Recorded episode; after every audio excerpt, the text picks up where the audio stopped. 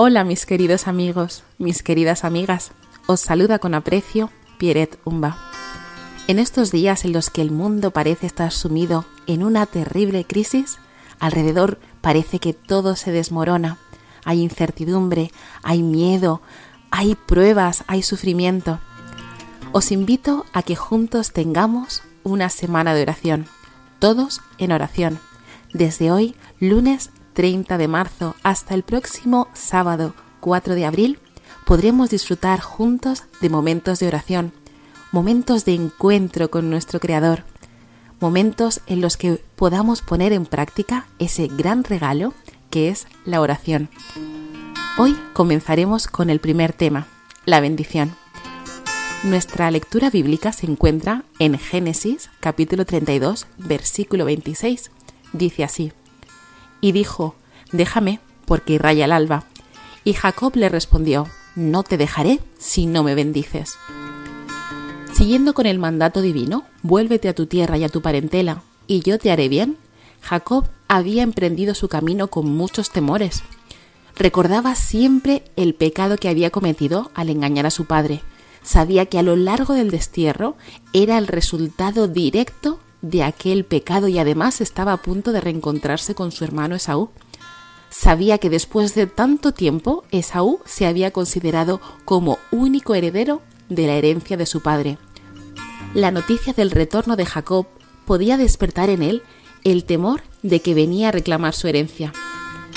Esaú podía hacer ahora mucho daño a su hermano, si lo deseaba, y tal vez hasta estar dispuesto a usar violencia contra él, no solo por el deseo de vengarse, sino también por asegurarse la posesión absoluta de la riqueza que había considerado tanto tiempo como suya.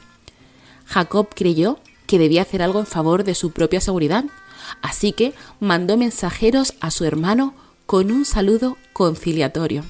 Pero estos siervos volvieron con la noticia de que Saúl se acercaba con cuatrocientos hombres, y no había dado respuesta al mensaje amistoso. Parecía cierto que venía para vengarse. El terror se apoderó del campamento. Por eso Jacob los dividió en dos grupos, de modo que si uno era atacado, el otro tendría la posibilidad de huir. De su gran cantidad de ganado mandó regalos generosos a su hermano Saúl con un mensaje amistoso. Hizo todo lo que estaba de su parte para expiar el daño hecho a su hermano y evitar así el peligro que lo amenazaba. Había llegado la hora de separarse de sus mujeres. Cerca del río Jabok, hizo cruzar a su familia por el vado al otro lado del río, quedándose él atrás, solo. Había decidido pasar la noche en oración, solo, con Dios, quien podía apaciguar el corazón de Saúl. De hecho, el único que podía hacerlo. Jacob, solo e indefenso, se inclinó a tierra profundamente acongojado. Era medianoche. Lo que más le amargaba era el pensamiento de que su propio pecado había traído este peligro sobre los inocentes. Con vehementes exclamaciones y lágrimas, oró delante de Dios. De pronto sintió una mano fuerte sobre él. Creyó que un enemigo atentaba contra su vida y trató de liberarse con las manos de su agresor. Jacob desplegó todas sus energías mientras luchaba por su vida. Pero en su terrible aflicción recordaba las promesas del Señor y su corazón exhalaba súplicas de misericordia. La lucha duró hasta poco antes del amanecer cuando el desconocido tocó el muslo de Jacob dejándolo incapacitado en el acto. Entonces reconoció el patriarca el carácter de su adversario, comprendió que había luchado con un mensajero celestial y que por eso sus esfuerzos casi sobrehumanos no habían tenido la victoria. Era Cristo, el ángel del pacto, el que se había revelado a Jacob. El patriarca estaba imposibilitado y sufría el dolor más agudo, pero no aflojó su asidero. Completamente arrepentido y quebrantado, se aferró al ángel y lloró y le rogó pidiéndole la bendición. No te dejaré si no me bendices. El error que había inducido a Jacob al pecado de alcanzar la primogenitura por medio de un engaño, ahora le fue claramente manifestado. no había confiado en las promesas de Dios, sino que había tratado de hacer por su propio esfuerzo lo que Dios habría hecho a su tiempo y a su modo. De hecho, Dios ya se lo había prometido, el menor estaría sobre el mayor. ¿Cuántas veces nos ocurre a nosotros lo mismo? ¿Cuántas veces somos los que nos interponemos entre las bendiciones que tiene el Señor para nosotros? ¿Cuántas veces no dejamos que sea el propio Dios el que a su tiempo actúe en nuestra vida como Él ha considerado que será la mejor de las maneras? Pero en el caso de Jacob, por su humillación, su arrepentimiento y la entrega en sí mismo, este pecador y extraviado mortal prevaleció ante la majestad del cielo. Se había aferrado con mano temblorosa a las promesas de Dios y el corazón del amor infinito, el corazón de Dios, no pudo desoír los ruegos del pecador.